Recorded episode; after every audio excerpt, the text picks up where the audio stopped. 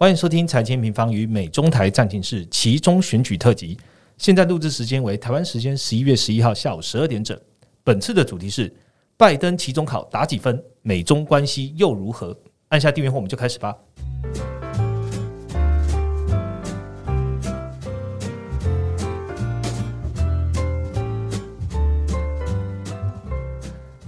Hello，大家好，我是财经方的 Roger。这一个礼拜呢，美国的其中选举应该就是一个非常热的一个话题了。在选举结果呢，基本上还没有完全的揭晓。不过目前看到这个众议院呢初步开票结果呢，共和党只能算是小胜。诶，为什么算是小胜呢？等一下我们后面好好来说明一下哦。那在参议院这个控制权呢，取决于最后三个关键州：亚利桑那、内华达州跟乔治亚州的结果。那结果到现在还没有开出来哦。不过这一次有一个比较大的意外呢，就是拜登的民主党的表现呢没有预期的糟。诶，为什么是场会说没有预习的招呢？原本想的是会很差吗？这也关系到了我们今天这次的主题：拜登期中考打几分的一个内容。等下下面也会好好的跟大家聊聊。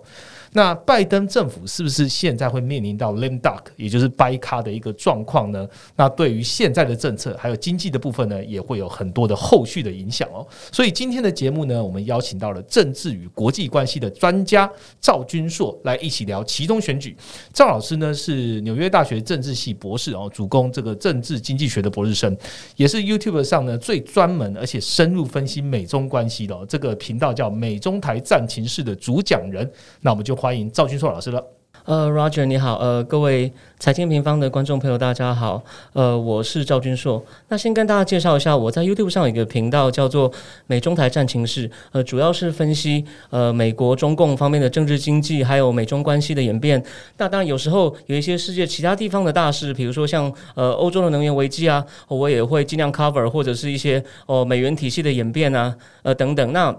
我自己呢，在台湾大学是念政治系，研究所是在中央产经所。到了纽约大学，虽然我没有把我的博士学位念完，不过我那时候的在政治系的专长不是像大家想的那种，呃，政党与选举啊，或者什么政治心理学投票。呃，我的专长呢，就是研究一些开发中国家的经济政策，主要是开发中国家，尤其是东协。不过呢。在我后来因故离开学校以后呢，就开始做业务。那我是没有办公室，这样一个人在亚洲各国跑，我就有机会到各国去观察他们每个地方很不一样。我举个例子好了，我十年前到越南的时候，发现哎，越南的路上还有很多卖杂志的小贩，但现在没有人看纸本。可十年前你就发现它都是翻译的，你就发现一个开发中国家，它是好像什么东西都要靠外来的，你就会刺激我很多思考。那到了二零一七一一八一七年，川普刚上台的时候，我一开始以为他是一个满嘴。大那个大话的商人，对对对。可是从二零一八那个贸易战这样节节打上去，然后那时候刚好就说。手机，你在手机上有各种订阅方案可以看，所以因为我是一个人工作大部分时间，所以呢，我就在出差的空档，我就开始，比如说看《华尔街日报》、看《金融时报》，然后我的业绩看好也有同步成长，于是呢，我就开始常在脸书上写东西，因为很运气不错，开始得到一些关注。后来因为疫情我没有办法出差，然后就有人找我合作开这个直播节目。那今天也非常高兴，谢谢 Roger 邀请，呃，来一起来谈这个，来分析，还有等下会出现的 Jason 一起来谈一下这次的那个呃拜登的其中选举的结果。好，非常谢谢赵老师，已经先帮我们讲出我们接下来要合作的这个研究员哈。这这就是也是在这个上一次的美国选举的时候，大美国大选的时候一直被我们传唤的研究员。那我们请 Jason 跟听众朋友说声嗨吧。Hello，大家好，我是 Jason。OK，今天应该会很精彩哦，就是老师的阅历非常丰富哦。然后 Jason 在其中大园这边有一些量化的数据啊，跟经济的一些观察，也可以跟听众朋友分享。所以今天的节目我们是分成两个重点哦，但是我们会用 non-stop 的方式来来这个录制，就是我们会去一次的问到底这样子。第一个重点呢，我们当然就解读就是现在最新还在战的这个其中选举哦，那还有二零二四年总统大选的一些小小的前瞻。接下来我们要看的就是我们用三个层面来看民主跟共和在经济。政策上面，他们究竟会怎么样的缠斗跟变化，包含了财政、能源，还有中美关系。那我们就开始今天的节目喽。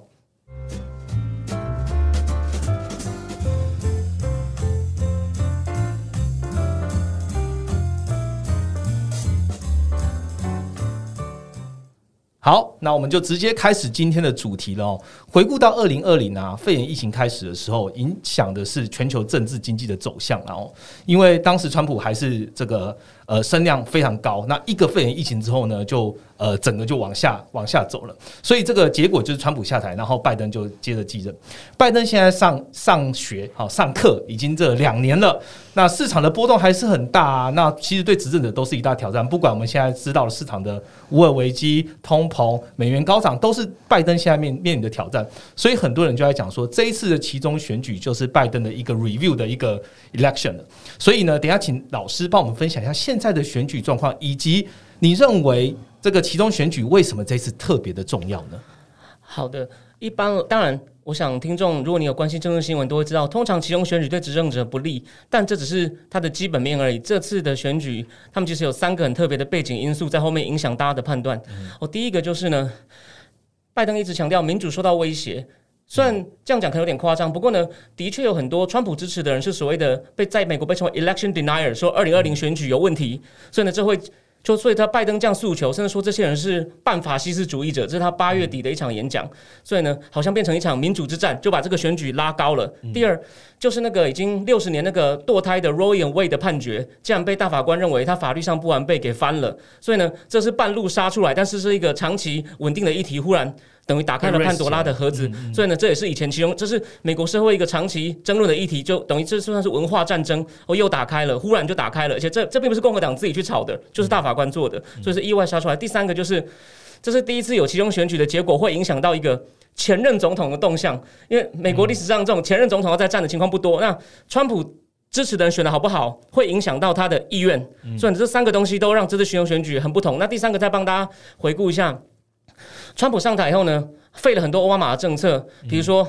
他全民健保，还有把那个伊朗核协议也废掉。结果那民民主党当然恨得牙痒，所以大家就记得拜登一上台第一天就签了一堆行政命令，又把川普一些东西废掉了。所以就是这样，你你砍我一刀，我砍你一刀。所以呢，这次他们当然不想等到二零二四了，他们希望这次就能够两个国会大胜，再砍对方一刀。而且呢，这不是说我这样只是比喻，实际上来说呢，就好像俄乌战争，我们要这样无限制的给。乌克兰钱哦是一个问题。第二就是拜登政府之前通过那么多那个 Build Back Better 法案没有过，就把它精简换一个法案。但是呢，还有很多东西删掉啊。所以说，本来民主党还是希望，就是如果我们国会没有丢那么多的话，也许我们在适当时机我再推。还有民主党还是想要继续往这个 Climate Change，他不只要自己谈，还想跟中共谈。所以呢，但这些东西对美国右派保守派可能不是很想，所以他们很希望这次就把它。哦，提前挡住，所以呢，有这么多议题都可能就是就是完全是在两个极端之间摆荡，还有移民问题，甚至还有治安问题，所以呢，这次真的是一个呃万众瞩目的选举，不管在美国国内国外都是的。嗯，我想问一下老师，刚刚讲到说，哎，那共和党当然想要一次把它做掉，那现在的选举的状况？老师认为一次把它做掉这个机会是大的吗？呃，很可惜，就是大家众所期待那个 Red Wave，甚至一开始有人说是 Red，可是 Red Tsunami 红海啸没有，现在都被称为是 Red Ripple，就是只是一个涟，只是个涟漪。对，所以我这边想要提供大家一个思考的角度，就是说，从数据上来看，它的众议院多数是二一八嘛，它可能大概也就是二二零上下，真的是不多。那参议院呢，就算。就算这个乔治亚州的补选赢了，他还是拿到五十一席，刚好过，所以等于是拜登手上目前的微弱多数只转到共和党了。所以说，但是呢，他有了这个多数以后呢，他就可以主，他就可以主动指出委员会发出调查，甚至参议院也可以挡拜登的任命。不过呢，因为他的多数很少，所以呢，他就怎么讲，他还是也没有办法，就说太，因为现在参议院还是要六十票嘛，所以说。他这个脆弱多数呢，他能做的事情也不是很多，所以最可能结果就是僵持、争吵。混乱大概是这样子，嗯，所以刚刚为什么前面讲到，就是共和党顶多现在看起来是小胜的状况也是这样，就是 Red Wave 其实没有起来。那大家也最近也常常看新闻，就是川普会出来发言啊，哎呦，其实胜的算我的，那输了不算我的，因为他也发现到这个情势的一些改变哦。接下来我想问一下 Jason 哦，刚刚讲到那个老师有花一点时间讲，然后拜登跟川普他们面向不一样，其实哎，明白很一直在看重的，也就是他们对于能源的这个环境保护政策或者能源的政策的变化哦。川普政府当然是比较重石化能源，那拜登政府是再生能源，会不会因应这一次的选举有什么样的变化呢？好，那假设说共和党可能至少拿下一个众议院，那参议院也是有机会，的但。可能最后决定还是要看十二月乔乔治亚的补选结果怎么样嘛。那所以呃，在这样的情况下，再生能源会不会就这个政策出出现一些翻转？那其实如果共和党拿下来至少一个院之后啊，其实未来拜登政府要去推动更大的一个气候变迁法案的话，可能就比较难了更。低了。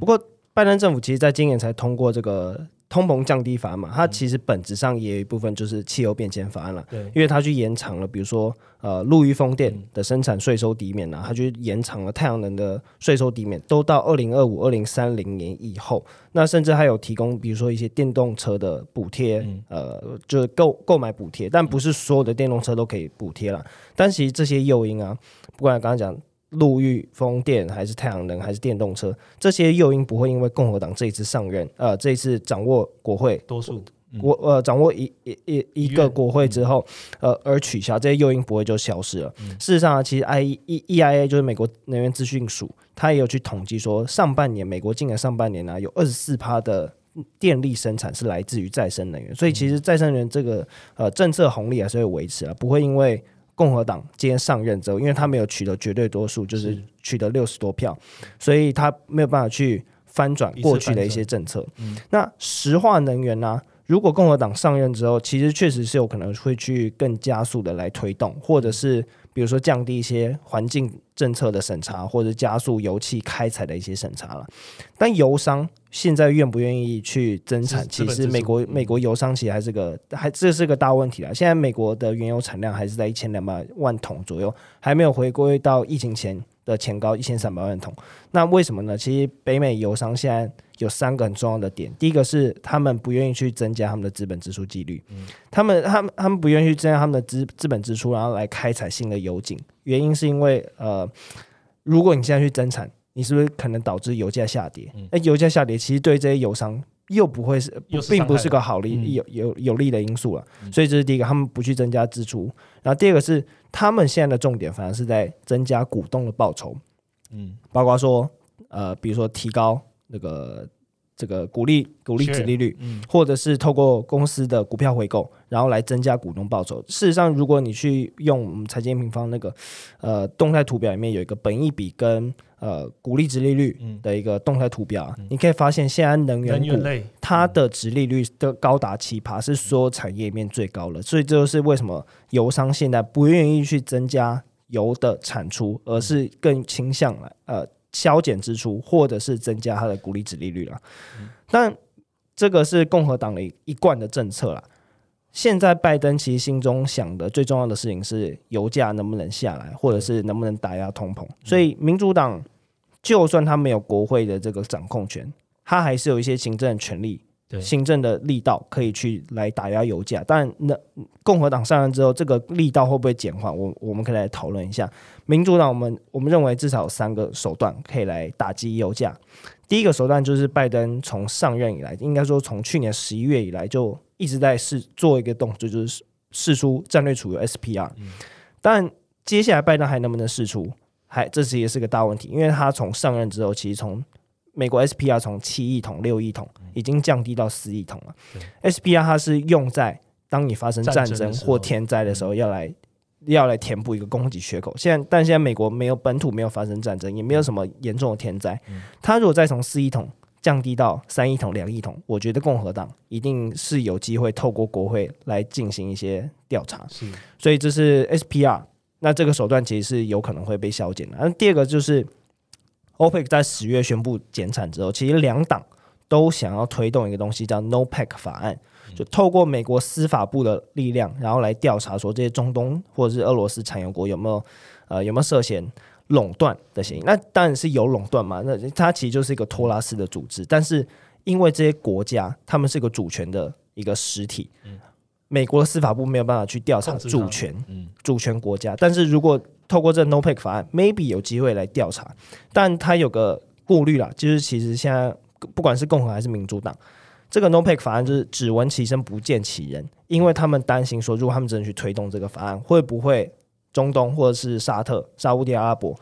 哎，来反击报仇，不出不不出口石油给、给美国，这也是有可能，也这也是有可能的。所以 NOPEC 法案有没有机会通过？但是通过会不会造成反击，其实也是拜登心中在想的。那第三个手段，他 maybe 拜登可以去打击油价，但也有可能会 backfire，就是会会有更大的反作用力啊。就是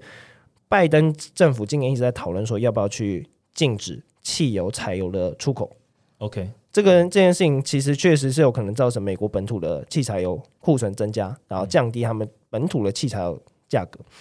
但为什么会有反反效果？是因为其实美国东北部啊，他们还是需要，比如说纽约，它还是需要去进口国际的汽油、柴油。他们本土内陆这个管线其运输量能不够，它一定要去进口呃国国际的。但是如果美国今天禁止他们国内的出成品油出口之后，是不是会造成国外全球的汽柴油价格都大幅飙升？是所以反而会造成美国东北部他们自己的进口进口成本上升。嗯所以呃，这个这第三个手段，拜登可以做了，但是也是会有反效果。所以这三个手段，随着共和党上任。掌握国会之后，其实都有可能会受到一定程度的影响。嗯，就是你刚刚讲的第二个手段呢，尤其是 no pack 的部分，我也想要问一下这个军硕老师哦，就是在这种政治角力的情况下，你觉得 OPEC 真的会顺着拜登他们的想法去做吗？呃，其实 OPEC 之前开会就说他们要打算减产维持价格。华尔街日报就说，拜登政府负责跟沙特阿拉伯打交道的一个人叫 Amos Houston，在国务院，他写了一封信给沙特阿拉伯，意思就是我们已经七月去求你了，还跟你拜登已经跟你碰拳，你竟然这样子捅我们一刀，对，所以所以说。当初他们宣布减产的时候呢，民主党一些大咖的参议员都跑出来说，这种盟友根本不值得信任，我们武器可能不要卖给他，我们要终止防卫合作。那那可是呢，如果你把他逼太绝的话，很麻烦，因为中共一直在跟沙特阿拉伯眉来眼去，对，所以呢，而且呢，这不光是拉近它而已。如果石油改用人民币交易的话，这会对国际的政治、经济、金融秩序，我会开始敲开一个。破口，所以呢，在我看来，如果共和党比较注重国家利益，像这个 No PAC 法案呢，沙特阿拉伯好像有讲过，你敢通过这个法案呢，我就开始丢你美国公债，等于沙特阿拉伯也买了不少美国公债，所以呢。我相信不止民主党不爽，共和党可能也不爽。不过他们就看戏嘛。那如果因为民主党跟沙利阿伯《华尔街日报》做一个专题报道，讲两边的互信非常的低，所以如果你在做什么赶尽杀绝的动作的话呢，这不光是一个政治联盟的问题，这会牵涉到一些甚至整个经济哦的重整。那我觉得共和党一定会觉得这很蠢啊！你等于是你朋友对你不好，你应该是想办法让他变好，而不是再再砍他一刀，把他这样加速推走。所以我认为。呃，我认为拜登政府可能不敢做什么大动作，还是希望，因为他们一直标榜想要用外交手段解决问题，所以这个的确是个很非常值得观察。最后讲一下，就是说，但这个沙特阿拉伯问题变成一个两党一个变情绪性用事，因为王储是靠川普的支持才上位的，他本来是第二王储，把第一王储挤掉，所以拜登，而且呢。川普的女婿不是最近募募资从沙特阿拉伯募到二十亿的私募基金，所以拜登政府很想修理他，可修理到拜登发现我又靠他不行，所以拜登拜登好像的政策常常会不瞻前顾后，出现漏洞。那这个就说他不光是觉得好玩，他是这是一个大家非常值得关注一个影响国际政治经济金融的一个很大的焦点，就美国跟沙特阿拉伯的关系。OK，好，谢谢老师的补充哦。我其实想要拉回来聊，的就是大家在讲油价，油价其实最重要还是对抗通膨。OK，那所以共和党如果大家有在关注这个这一次的选举，会发现哦，共和党这次的选举广告全部都打通膨，好，因为对付民主党就是打现在的状况。那共和党在打通膨的时候，其实声当时的声势真的是一片看好。这也是为什么我在前面就先聊到这一次的选举，原本市场都预期会给拜登现在的政府给他一个教训的原因，可是现在看起来好像没有真的这么的不好。那可以请这个老师跟我们分享一下，为什么现在美国是要给拜登教训，然后为什么现在拜登好像有一点 safe 的感觉？哦，那当然，我觉得他能够救回来，是因为我惧怕川普的极端候选人还有堕胎。当然，之前这个通膨的确是因为拜登政府上，其实有拜登政府在其实，在川普卸任之前就已经发钱给大家，那时候还疫情关在家里嘛。然后拜登上台后呢，一开始又通过一个 American Rescue 美国救援法案，再来又通过一个那个美国基建法案，哎，这次真的是两党一致，他很高兴。他跟习习近平第一次连线之前早上啊，他根本就没在准备啊，他很高兴在白宫草坪跟人家签约。可是呢，在那时候供应链还有问题的时候，他这样子一直发钱呢、其实是他们民主党内自己的。亲民主党的 Lawrence Summers 就出来讲说，你供应链断掉，然后呢，你又这样子一直发钱，不是开玩笑的。你这样太多钱在经济体系跑，一定会一定这个物价会上来。所以目前呢，又大让大家回想起类似那个就是在八零年、七零年代卡特时代哦这种通膨，嗯而且呢。他好几个紧要关头都没有去出手，比如说，呃，这样讲好了，为什么呢？他太慢重新任命那个联准会主席鲍威尔，所以鲍威尔那之前不确定自己能不能续任，他以为会是那个副副的叫做 Leonard Brenner，哦，比较鸽派的人，所以呢，他他就他一开始还说这可能是 transitory，就是会一直这样拖。那美国人已经很久没有遇到过，我基本的食物能源都一个月比一个月贵，然后他的薪水幅度也涨不上去。那其实选举啊，并不是每个人都会。脑中那么多国家大事去做综合计算，他只关心的是，就像克林顿讲的嘛，it's the it's economic it's economic stupid，他只会关心我过得好不好。所以，所以拜登政府等于是一个，你明明知道不该这样，就是不该下那么猛药，一直丢刺，一一直一直一直丢，一直丢这种刺激政策，然后呢，却弄到现在美国人的生活又不好，刚好又发现，因为又不能喝足普丁，造成油价上涨，所以美国人他们就是大家讲在疫情之前呢，其实川普时代的拉丁人那个黑人拉丁人的那个。他们的那个贫穷指数都降到新低，然后呢，股市也很高，就是大家本来过得很好。那疫情完，大家本来想回归正常，就没想到怎么通膨来了。对对对对，就预期跟你的预期相反，所以呢，大家本来以为其中选举通常是对执政者的一个就是打分数，就像我们今天标题讲的。但是但是有其他因素插进来，所以呢，好像大家要决定给他一个留校查看的机会。但最后再提就说，拜登因为他知道。物价这么高，人民生活困苦，物价薪资赶不上物价。可是呢，是因为疫情完，大家恢复正常，所以，所以呢，大家在抢人。是，那那不是他是好的政策，可他一直强调我们的失业率很低啊。当然就是要把这个问题。回避掉，所以呢，我们还是可以说，他的经济政策的方向是不良的。那他想要，我刚刚讲他那支出计划要改造美国各方面，这个等下有机会再讲。比如说给无薪假啊，或者是做那个电动车的充电柱啊，这些长期来看是好事。可是呢，你一下下的太猛，然后就造成影响人民生活，那就是所以呢，本来以为他会付出代价，结果惊险逃过了。OK，好，谢谢老师的分享啊。我们来聊一下，就是其中选举跟这个行情的。关系好了，因为期中选现在还在跑嘛，哦，呃，刚刚讲那三周还没有结束。不过呢，股市哦，十一月十号的这个美股哦，遇到两年来的这个最大涨幅。过去呢，我们在从一九三零年代的其中选举哦，其实我们的量化研究员跟 Jason 有一起做一个这个量化回测。那我们请 Jason 跟听众朋友分享一下其中选举的前后这个市场的未来走势是怎么样的一个统计。好，那我们这边的研究结果主要是背上，就是我们的量化研究员 L 他的研究一些结果了。那根据就是从一九三零年代以来的美国股市的表现，可以发现两个重点。第一个就是美国其中选举年其实是股市表当年是表现比较比较差的一个状况状况，但是其中选举后一年反而股市平均是有最高的涨幅。那就像我们刚刚讲的，一九三二年以来的 S M P。每一年的报酬啊，包括说选举，美国选美国总统选举当年，美国选举后一年，美国选举后两年，跟美国选举后三年，后两年其实就是其中选举年，像今年二零二二年呢，那平均年报酬是五点八趴，中位数是六点二趴，这其实是表现最差的了。大家应该大概有个概念是，美国过去一百年的股市平均报酬大概是七趴到十趴，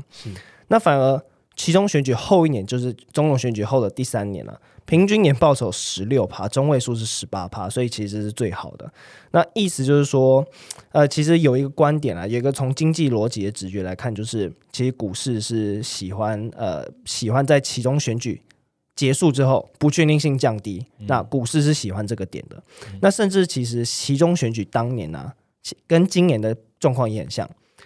其中选举当年一到十月，股市表现都是持平的，基本上没什么上涨。那十一、十二月反而就是当年的涨势都集中在这两个月，最好的时候一样就是股市不喜欢不确定性啊。十一月选完之后，不确定性降低，股市表现就比较好。但它还是有一定程度的变异性，因为比如说呃，就是每一年的股市不只是会有选举的问题，可能还有其他基本面、货币政策或者是通膨、GDP 的问题。所以其实呃，像每次选举年度的一个股市涨涨跌幅结果，还是会有很大差别啦。其中选举年的。这个年度报酬最高可以到四十五趴，最低也可以到负二十七趴，所以这个摆档很大，所以还是摆档很大，就是这是这还是算是一个呃统计上面得出来的结果了，就是大家要注意这件事情。第二个重点啊，其实是到底全面执政比较好，还是分裂政府执政比较好？说把总统的要素也考虑进来，就是总比如说二零二零年，拜登拿下总统。参议院、众议院三党或三三三三个地方，还是分裂政府，比如说呃总统是民主党，然后国会是共和党，到底哪个对对股市比较好？那其实我们发现呢、有制衡的时期表现都是比较好的，比如说尤其是民主党总统，比如说现在，那共和党拿下一院或者是拿下两院的时候啊，其实平均年报酬都有十三趴到十四趴，这比其他比如说呃共民主党完全执政或是共和党完全执政表现都是比较好的。所以一样是从一个经济逻辑的来角度来看呢、其实呃这个有可能意思是说，呃市场会认为在全呃分裂执政的情况下，国会会去呃。削减一定程度的联邦支出支出，嗯然后不会造成太大幅度的财政赤字。那这对于经济其实有部分有有有些时候也是好事啦。所以股市对于分裂政府也其也也是喜欢的。那分裂政府就是两党分别占据一院的一个参议院或一个一个一个众议院，其实在过去就近代史是比较常见的，就是一九三二年以来总共发生过六次，这六次全部都发生在一九八零年代以后。那其实这也表示说，就是美国政府啊，就是应该说美国的政治有有有朝向一个比较分裂两极化的一个状况了。不过从经济还有股市的角度来看，这不一定会是坏事。嗯，那我想问，哎、那这样是不是小政府的状态其实是市场比较偏好的啊、分裂政府，分裂政府？对嗯，好，我们刚刚听完了这样的回撤之后啊，其实刚刚在听呃老师在讲的内容，你就会发现一直出现一个关键字的名字哦，叫做川普。诶，奇怪，他不在这一次的选举的 list 里面，但是他却在媒体很大部分的份额里面。我们就来聊一下川普好了。呃，聊到总统大选的二零二四总统大选哦，我想问一下这个军硕老师，是你怎么看待川普这一次可能的回归？那美国是否会再次伟大呢？好的，那个其实现在的情况是瞬息万变哦。本来川普前之前选前应该是看那个民调数字，他信心满满，都已经提前预告，我十一月二十五有上大事要，开演说，是是是大事要宣布。这个还会说吗？目前最新消息，幕僚建议他延缓，哦甚至他以前的竞选团队一个人叫 Stephen Miller，就是现在那个社交媒体叫 Getter 的 CEO 说。他已经可能会延缓这个宣布，因为这次的其中选举，很多所谓支他支持的 Mega 派、川派候选人呢，我都选的不好。比如说，哦，宾州输掉了，亚利桑那也输掉了，连他支持就是那个那个叫《乡巴绝望者之歌》的那个作者 J.D. Vance，俄亥俄的 J.D. Vance 呢，其实他赢的趴数呢，都不是那么，其实都没有大胜。对对，所以说川普的声势呃遭到重挫，但是以他的个性，因为他一直觉得他的上次选举是被偷走的，所以我认为他可能还是会出来选，而且呢。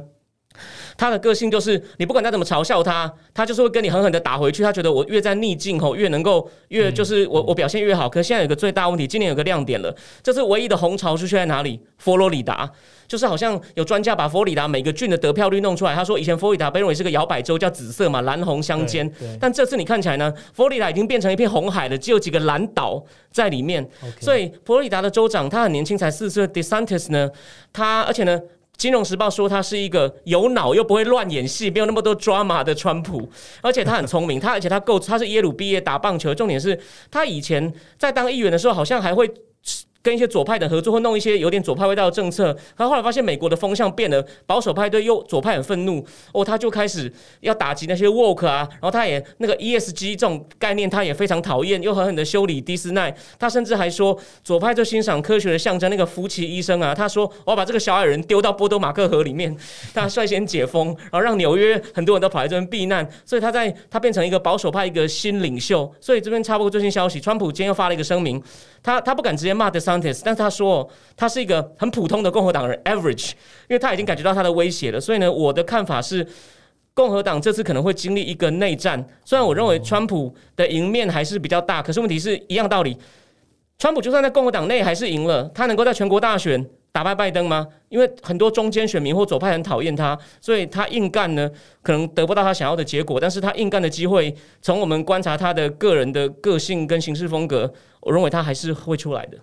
其实搞不好 Mike Pence 或是 Pompeo，甚至 Kamala 呃那个 Kamala Harris 都有机会出来。嗯，所以共和党的内战是可预见的。对对对对对对，所以说川普已经，你看他已经急到发了一个很长的声明，讲说 DeSantis 是我一手捧出来的，他就是个很普通的人。那个声明非常酸的，有兴趣的人可以去看一下。对，好，既然我们都已经聊到川普了，我们来回顾一下川普他当时推出的口号：哦，美国优先，哦，美国再次伟大。基本上呢，这个口号，如果你有在听拜登的选举，也是一样，就是把美国的这个制造业回流啊，让美国更更在国际舞台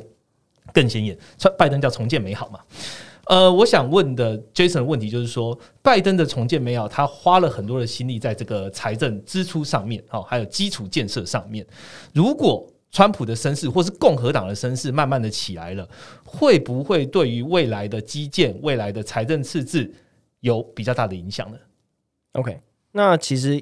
就跟能源政策一样，就是比如再生能源或者汽油变现政策，已经通过的政策，比较不太会再受到共和党的一个。翻盘了，已经发生了。对对对，已经发生就已经发生了。但是未来民主党想要再通过更大一包的，比如说基建或者扩张扩张性的财政政策，这个机遇就比较低了。那意思就是说，其实财政赤字规模有可能就是再度扩大的可能性也比较低，或者是财政赤字有可能下降了。那其实有一个重点就是，如果未来比如说二零二三年美国出现经济衰退的情况下。财政财政政策可不可以来进行一个救市的动作？那可能变成是说，呃，这个救市的重担会从财政政策转变成货币政策要来承担，尤其是货币政策现在又已经呃大幅升息了嘛，那反而有可能。刺激刺激的动作就要交给呃货币政策政策了，呃，那美国经济如果落入衰退的话，就是两党还是可能会有共识推出一定程度的财政政策，但是规模有没有办法比二零二零年或者是二零二一年还大的话，这个就是可能比较难，呃，难度比较高了。嗯，那另外一个就是，其实可能在美国政治有个迷思，就是说民主党比较呃喜欢的。大政府比较喜欢去做财政政策，那共和党有一定程度的财政纪律。那这个这个迷思啊，其实在呃从历史上的统计角度来看，也是没有没有那么显著的，就是两党。不管是呃民主民主党执政还是共和党执政，他们的财政赤字规模大概都在两趴的上下，两趴到三趴的上下。那其实意思就是说，两党都很爱花钱，只是花钱的程角度不太一样，放在不同地方。民主党喜欢花在呃医疗啊、教育，或者是呃气候变迁、再生能源的补贴；共和党喜欢花钱在国防，然后石化能源的补贴，或者是减税。嗯，所以两党都在花钱，但花钱的东西不太一样。只有很少数的一个一些政府，比如说像克林顿时期，他有办法达到财政盈余。但所以其他时期，其实大家大家都是在花钱啊。嗯，好，谢谢 Jason 哦。我也想要反过来再问这个老师哦，一样是川普跟拜登，在川普时代啊，这个现代货币理论啊，这些我们在之前在 Park 也讲过了哦。这个低利的环境下呢，市场是奉为圭臬啊，就是现在货币理论是最好用的。可是现在遇到了天敌嘛。就是利息，OK。那我想问老师说，哎，那你怎么看待现在这个现代货币理论，还是拯救市场的最佳解方吗？呃，我觉得现在这个嗜好就好像终于退潮了，就发现这个理论呢是个没有穿裤子在那边游泳的人，但之前看起来游得很威，因为他们都认为啊，呃，现在货币理论就认为，反正。这个只要你的你政府发债低利率都没有问题，只要你弄出去的钱呢是用在有生产性的目的上，比如说让工人受更好的教育就可以消减不平等，所以呢，这个你根本不用担心，反正这钱是你自己印的啊，他又不跟黄金什么绑，你不用担心这种财政纪律的问题。可是现在发现，哎，管丢太多钱呢，就造成你看通膨，如果形成通膨还有薪资的螺旋的话呢，那这样就算你人就说等于是他的实质购买力降低了，这样就违反他的目的了。所以这个东西是他的考。讨厌，所以哈佛大学经济系的 Kenneth Rogoff 也在言辞批评说：“你们这些左派、进入派经济学家呢，之前讲那么好听，现在完全就是经不起。就是从简单的，像 Lawrence Summer 讲的，你用简单大学经济的几个简单公式推导，就发现呢，撒太多钱就是会出问题。所以呢，这套理论呢，大家还是小心服用。” OK，好。说现在的状况来看的话，确实是这个样子哦。那未来怎么样？我们其实这个理论，我觉得它已经好几年了。然后什么时候又被拿出来讲？我觉得都是市场当下的经济环境跟氛围，大家会有不同的这样的一个见解。我刚刚聊的都是不一样的地方，但是这两这两党啊，或者说这两位这个总统级别的人都有异曲同工的地方，也就是对中政策哦。市场上来讲，不管民主或共和，基本上对中还是一样的严峻的。好，那我想问的老师，你怎么看待这个期中考啊？不管现在还没有选完了，期中考之后，美国的制造哦，还是中美关税啊、晶片这些壁垒的状况会改善吗？还是会更糟？呃，中共在开二十大之前哦，拜登好像忽然送了他一个大礼，就是把他的晶片呐、晶片产业下了一个很严格的禁令嘛。那个禁令呢，真的是非常的很，我我这边很快解释一下、哦。他其实九月不是有一波是要限制 NVIDIA 跟 AMD 的那个人工智慧跟超级电脑的晶片，对，但他那时候只针对这样，因为但只有这两个公司有这个产品。那时候美国就一个反弹说，你这样弄反而会刺激中国更快的研发出自己的东西、自己的生态系。所以呢，美国智库就说，他为了要应付这种批评，就说好，我们绝对不是只是做半套，反而助长它壮大，我们就把。那个电脑、电脑设计软体，还有呢，半导体制造设备，哦，所有所有东西全部都禁止，人也不能用，就全部的掐死你。所以呢，这个动作其实很大。不过呢，我现在提醒大家，拜登在好像是拜登政府一个比较意外。我认为他会这样做呢，目前还没有人这样解释过，只提供大家参考。我不觉得我一定是对的、他是看到习近平三年没有出国，去在乌兹别克跟普丁讲了一些东西以后呢，俄罗斯普丁还在俄乌战争里面加码，甚至你看伊朗的无人机也开始大规模出现，北韩也同步。同步在亚洲，他今年飞弹试射三十六次，已经超过他祖父了。也就是这些国家全部合在一起，就做一些动作。那那习近平现在只是因为他的经济跟美国还连太深，虽然他已经在搞自力更生，所以他还不敢真的跟美国翻脸。可是呢，民主党也发现哦，你在姑息他，可能万一打仗的时候呢，那现代科技战呢，其实就是靠晶片。所以美国有一个拜登政府有一个。对不起，是有一个民主党前在奥巴马时代当过国防官员叫 Michelle Flournoy，他就在外交书上写了一篇文章说，我们要跳脱国防部这种传统的采购程序，要运用大量的军民结合的那种科技，从从民间借科技，提供要一个专人负责计划，给台湾更多这种传感器啊，或什么那个移动水雷，就是给台湾更多很有动、很有很好的小东西，能够让它应用最新的科技来应付可能中共的威胁，要赶快，而且是弹药也要赶快准备好库存。所以我我的看法是，拜登政府第一年呢、他有点还是希望跟中共那个怎么讲？他是希望通过外交所，他一直说竞争不要滑向冲突，所以他的动作就像刚刚那个 Jason 讲，他一直在做一些国内投资，可是呢，他对于短期短期现有的危险好像没有注意到，但现在有点火烧屁股了，所以他终于哦有有一点醒了。可是有个问题，今天最新的消息嘛，在我来录录音之前，他们确定拜那个巴黎的拜在巴黎的 G 二十拜席拜席要见面，嗯，所以呢。那拜登这次的语气有比较强硬，说我会跟中共谈论一下，我会我会把你画红线。就是我以前常常批评，就说拜登政府都是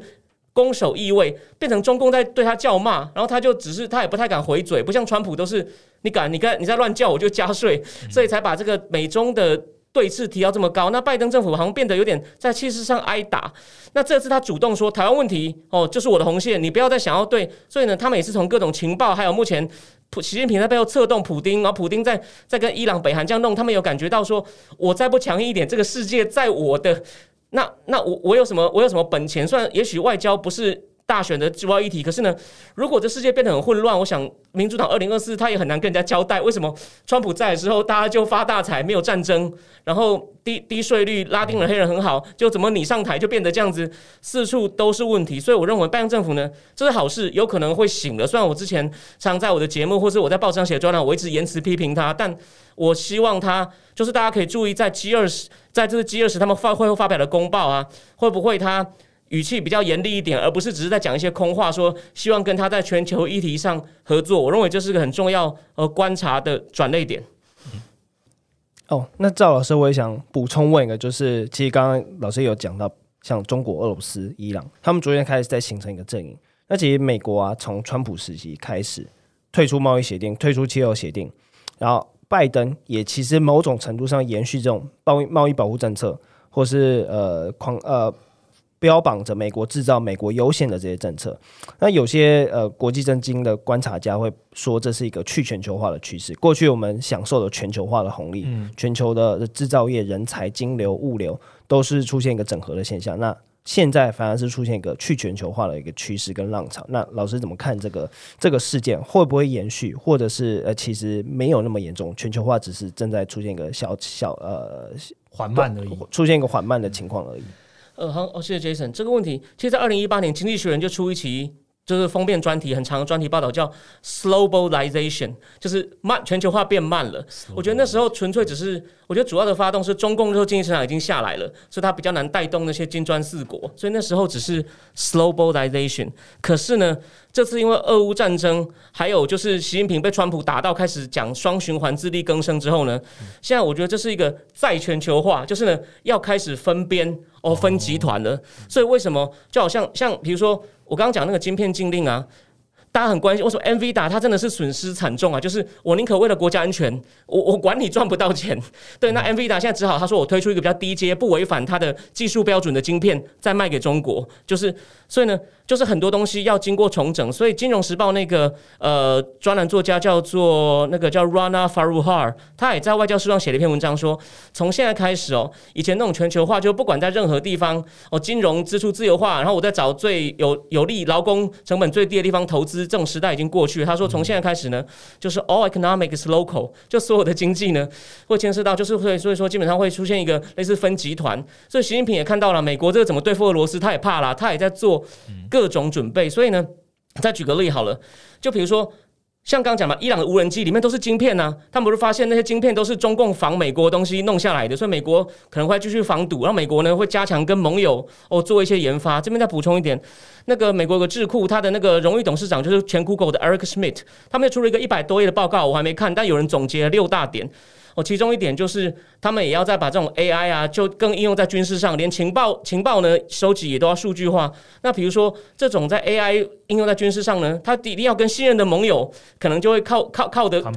对对，就会基本上会靠得更紧。那如果有疑虑的人呢，可能就跟不上。譬如说。印度好了，那印度它就是因为还在游走两边啊，也许美国会不会去扶持它呢？虽然你看一些低阶的制造，像富士康已经在往那边是有在往那边转，从中国，所以印度有享受到。可是呢，更高阶的东西呢，因为美美国，我我说刚刚讲 Eric Smith 那份报告就在讲，他就说这种微电子哦，人工智慧就是下一代国力最重要的东西，所以我们一定要牢牢保持这个优势，然后呢还要保持一个开放的网络，反正就是，然后呢才能跟可能跟中共啊或者是伊朗啊对抗，所以呢会在会在很明显的分边，那就我刚刚也。讲到嘛，就是跟沙地中共想要把沙地阿拉伯弄过来，然后呢，不要用不要用美元，不要用美元交易，用人民币交易石油。那也这就被瑞银那个信贷分析师叫 Totem p o r z a r 说，这是布莱顿体系三点零，就是以后呢有另外一个集团用他们自己的货币交易，那背后的。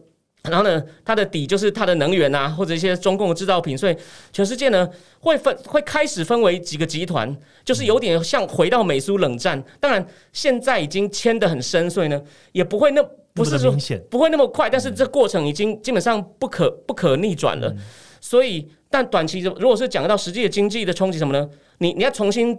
弄供应链哦，重新重新再全球化过程呢，成本会变比较高。有时候不是完全的经济考量，会有一些哦国安的考量。这可能就是为什么台积电需要一个政治学博士。也许，据我知道，他们不只要欠一个，他们要聘一个团队，就要帮你评估。就是你有些事情不能只是在 Excel 上算出来就好，不是数字的事情。对对对对对对，你们还是要可能要跟几个政府这样聊一聊，然后最后再做一个决策。所以呢，我们在经历一个蛮大变化的时代，虽然表面上。好像还是五照跑马照跳，但是呢，就是这个暗流下面的确的确是有很多东西在发生，所以你更需要就说一方面要评估这种直化的变化，一方面你也需要很多数据哦，就是甚至你就常上财经平方去观察，你真正你有兴趣的主题，你可以去追一些更新的数据。如果那是你特别关心或影响你投资的东西，你就是要很紧，因为变化已经在发生了，所以你更需要去每天去更紧密的去 track，也会影响到你的东西。Yes，OK。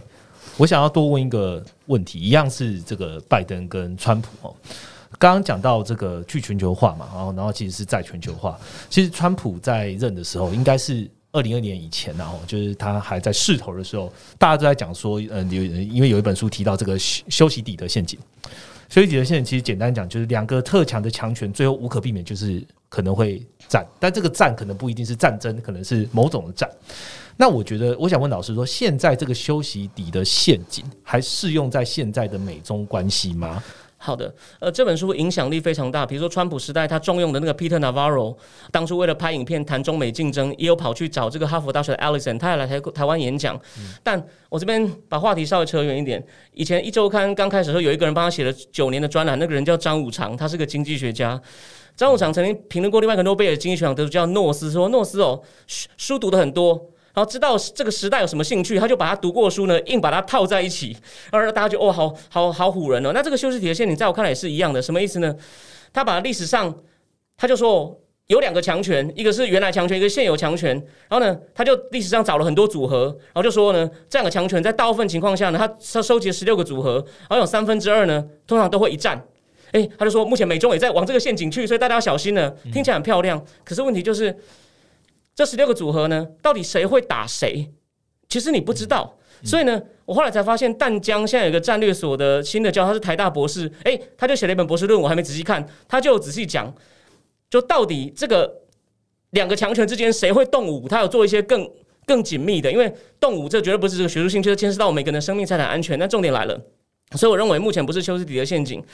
最近有一两位学者，他们出了一本书叫《Danger Zone》。他们是美国的两位很有名的国际分析家，叫 Hal Brand 跟 Michael Buckley。他们把中共比较比喻成像二战前的日本，国力曾经很高峰。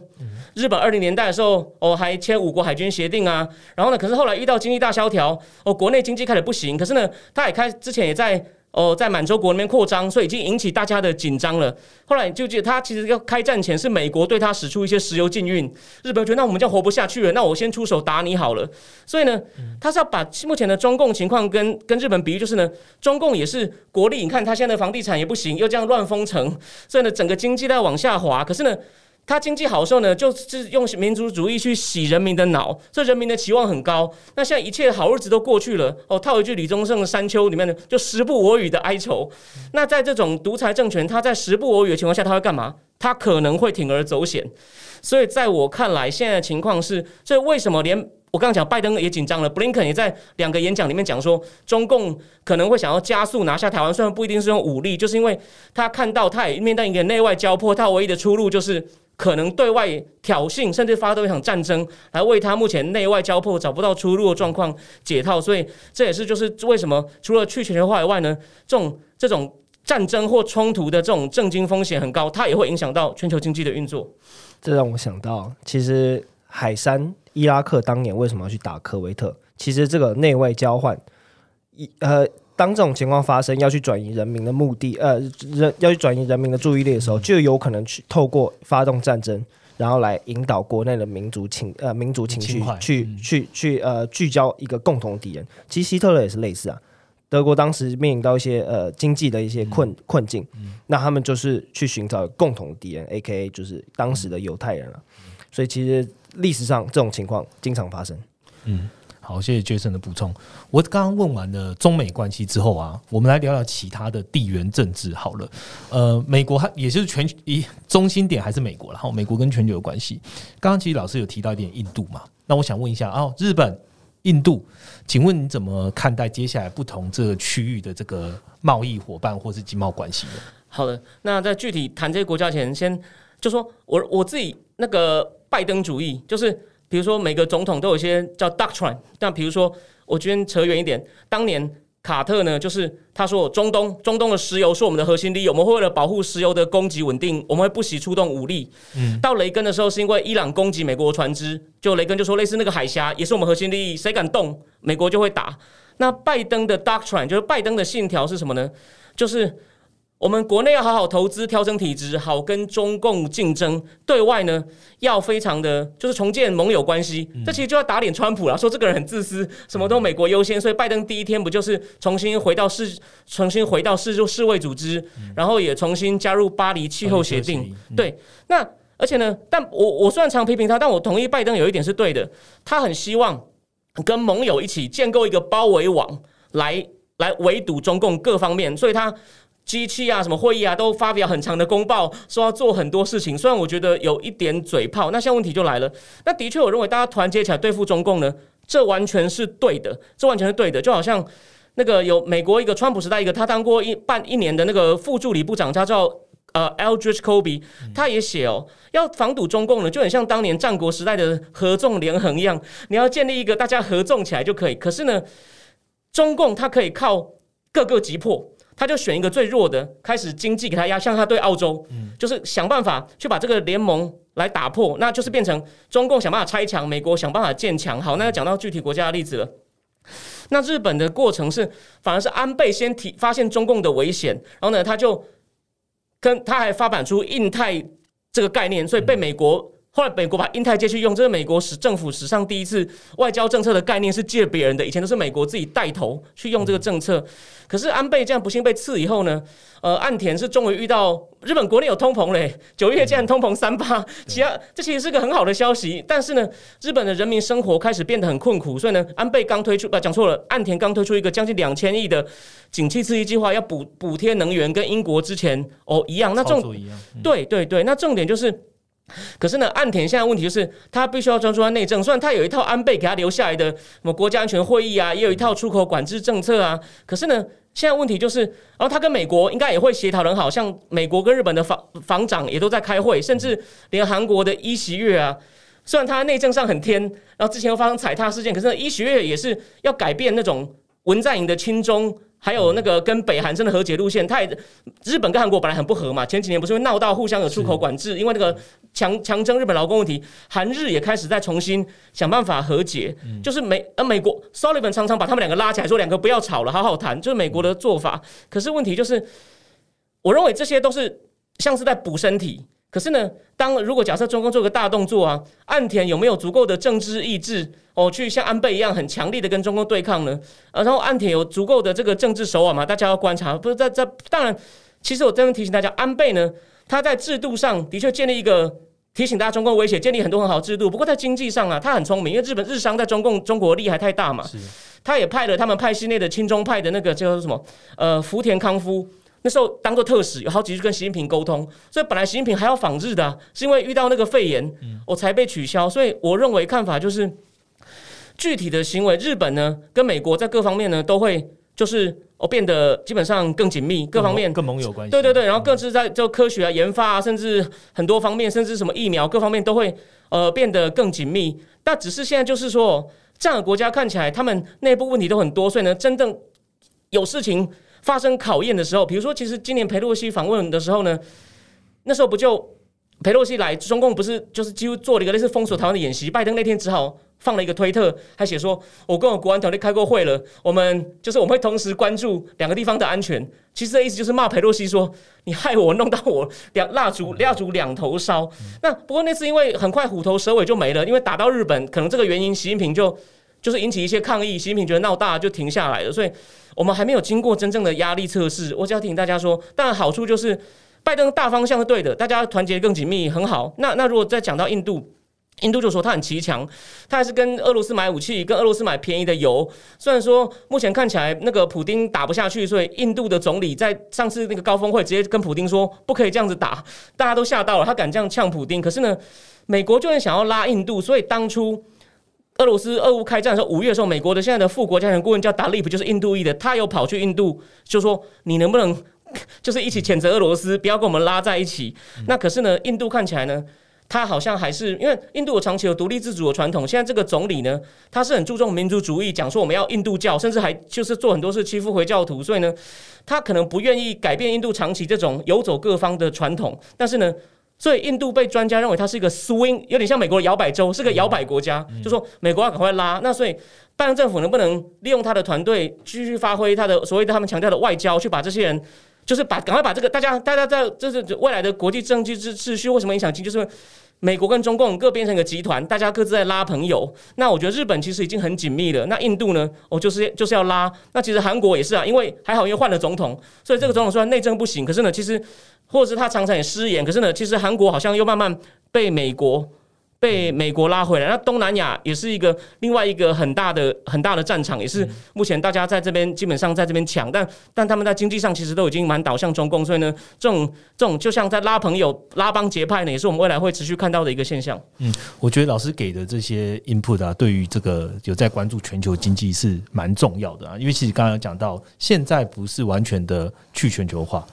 而是在全球化，在全球化过程中，本来就会有更多的区域盟友，对，因为大家要选边站。那你选哪一边，会对你的经济就会有不一样的发展。所以，如果有大家有兴趣的哦，就是在 M 方这边听这一集还不够不不过瘾的好，可以直接到这个赵老师这边的美中台战营室，然后去听一下哦，每每那个这个直性的分析，跟每个人的有决定权的人，他讲出来的那些话，其实会引导到大一些政治的一些方向，那同步也会影响到经济。所以我想要问老师一题，就是二零二二年最关注的一个大问题啦，就是俄乌啦。虽然说我们不要完全的了解，不要不要完全聊军事哦，我想问。老师，现在对于俄乌战争你怎么看？是不是真的有一个比较好的一个结束的曙光呢？呃，当然，昨天我们知道嘛，那个最靠近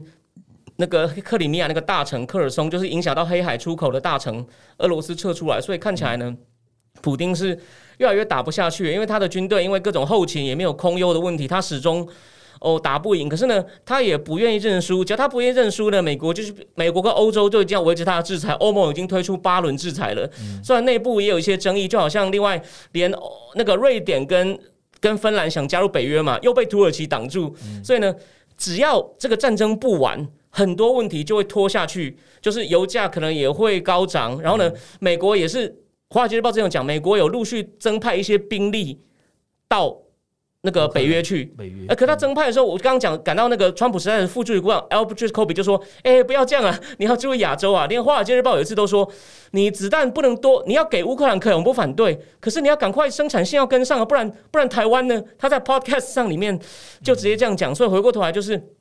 我觉得拜登政府呢，你该硬的时候要硬，他应该要给乌克兰，甚至协同欧盟、协同那北约的国家，给乌克兰更多重武器，尽快的让普丁。打到普丁类似，但他公开不会承认，私底下求和，也不会想要用核武。然后呢，可能跟泽伦斯基讲，这时候他就要跟川普学，想办法做一个 deal。可能跟泽伦斯基讲，虽然泽伦斯基接受的情况也许不大，可你要试试看，就是你就给俄罗斯一一两个象征性的城市，然后让普丁有个台阶下。这时候马克龙都讲的对的，你就是把里子给。给乌克兰，然后给他更多安全，其他保证，然后呢，面子给对对对，然后呢，让他先，如果这是短期的结束，当然，普丁在他将来会不会卷土重来不知道，但如果你要先结束这些乱象的话呢，可能真的要美国，你要先，就像就是说，拜登不能够老是永远在那边说 调体值，算调体值本身没有错，你有时候该出手，你就是世界警察，你不能就是被一些进步左派绑架，然后只只看国内的问题，但我没有说美国国内问题不重要，这边再插个话题，其实。MIT 有三个经济学老师，他们曾经在二零一六出一个出出了一个论文，叫 China Shock，就在讲这种贸易分工如何造成美国制造业的流失。那篇文章一直被引用，非常重要。所以说，那他们就太注重国内调体制，但你不要忘了，你是人类史上一个少数在科技、经济、文化全面领先的帝国，那有这么多问题，你要。就是你要你要你要你要你要你要你要想清楚轻重缓急，而不是只太注重一边，然后呢就会后面就会你前面只顾一边，就像打地鼠，其他有更多问题会冒出来，然后最后把你弄得乱成一团。你看差点，这次还好，因为堕胎救了你，不然还有一些其他问题救了你，不然的话呢，你你就是这次期中考会比较痛苦。对对对对对对，你而且你还是在华府四十年的人，你怎么会就是突然担当大任，表现的这么掉漆呢？所以就是麻烦他醒一醒，然后呢，对我这是我的看法。嗯，刚刚其实在跟老师聊天的时候，老师有说，哎。拜登啊，他每次第一手都做的没有到很好，但是后面好像都救得起来。哦，那可能也跟这个人的机运有关吧，或者说他比较容易去收拾善后，但比较没办法像川普一样，一开始下去的时候就有一个立竿见影的一个成效了。呃，对对，我就补充，对，有人就我以前在我脸书上写过一个问题，有人就说川普是带节奏的，对，川普是那种能够改，你可能很讨厌他，包全场的，对对对对对对对，就川普，你看他一生哦，就是他非常自恋，就想当明星，然后呢，他的确有些。他有些地方蛮聪明的，他可以去知道大家关注什么，然后就说我要再开启一个新时代，很有大老板的风格。那就我知道，拜登其实一路上就是个人很好，然后呢很会跟人家建立关系。但是但是你说这样讲好了，大家可以就可以，其实你你听完后你可以自己做查证，我还没做查证哦。美国要争大位政治人物，通常都会出书，但我好像就我稍微查一下，拜登没有出过书，诶，就他好像没有什么理念，这些很严重哦。你看哪个美国候选人想要选大位不出书的？对啊，有些选议员都要出书。就我知道，拜登没有出书，但是他三十岁尼克森时代就选上议员呢。嗯，对，这就是他的问题。他他缺乏理念，虽然他有很好的政治技巧。对的，嗯，好，谢谢老师今天跟我们的补充。那我们今天其实 p a r k 聊了很多这个现在的一些政经环境的一些议题哦。那对对于我们听对 N 平方听众朋友来说，哎，也是一个非常新的一个内容的呃知识的汇入。好，那如果你有更多想要了解。这个美中台的情势，或是美国的现在的一个政治的关系或选举的关系，大家可以到这个方格子哦来订阅这个赵老师的赵君硕正经智库呃这个频道。那我刚才我跟老师小聊了一下啦，基本上老师每个文每个月啊都会有一篇文章是免费的。OK，然后在 YouTube 呢，基本上它前半段三分之一呢也都是可以免费观看，所以大家觉得看的不错，然后也可以点击这个我们在放在资讯栏资讯栏连接，然后来订阅这个老师的频道，你就可以知道哦最新的震惊情势跟美中台关系究竟赵老师这边他有什么样更多的 input 可以给大家。那今天 p a r k e t 就录到这边，也谢谢老师啊，谢谢先生参加我们节目。那喜欢我们的话，下方给我们五颗星并且留评价，让我们做得更好。那我们就下一次见喽，拜拜，拜拜。谢谢谢谢大家，拜拜。